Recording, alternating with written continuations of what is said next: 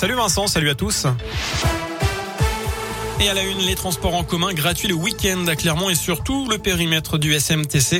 Euh, ce sera effectif dès le 4 décembre prochain. Une expérimentation prévue pour une durée de 24 mois. Clermont-Auvergne Métropole précise que cette mesure doit permettre d'apaiser la ville, d'améliorer la qualité de l'air ou encore de renforcer l'attractivité et le dynamisme du centre-ville.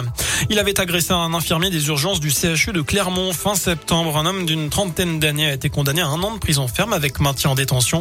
Au moment des faits, il se trouvait sur un brancard après une chute à vélo et il s'est mis à insulter et à menacer de mort un de ses membres du personnel.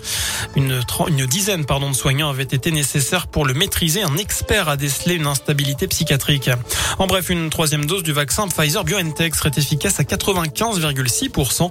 C'est ce qui ressort d'une étude réalisée par les deux laboratoires et publiée aujourd'hui. 10 mois de prison avec sursis, 75 000 euros d'amende requis contre Karim Benzema. Lui et quatre autres hommes sont jugés pour une tentative de chantage à l'encontre d'un autre footballeur, Mathieu Valbuena. Par ailleurs, 4 ans de prison ferme et 15 000 euros d'amende ont notamment été requis contre l'instigateur de cette affaire. Le verdict est tombé par contre concernant le tirage au sort du sixième tour de la Coupe de France de foot justement. Le Puy-Jura sur la pelouse de Saint-Flour, Vichy se déplacera à Forêt-Donzy, Montluçon se rendra à Beaumont pendant que Moulins ira à Chamalières. Les rencontres se dérouleront les 30 et 31 octobre. Et puis place aujourd'hui à la Ligue Europa, trois déplacements, celui de Marseille à Rome pour défier la Lazio, c'est depuis 18h45. Et puis à 21h, Monaco à Pour affronter le PSV. Et enfin, Lyon à Prague pour se mesurer au Sparta. Autre déplacement, celui de Rennes à Murat en Slovénie pour la Ligue Europa Conférence, la troisième Coupe d'Europe. Enfin, Antoine Decaune sera le maître de cérémonie de la prochaine cérémonie des Césars.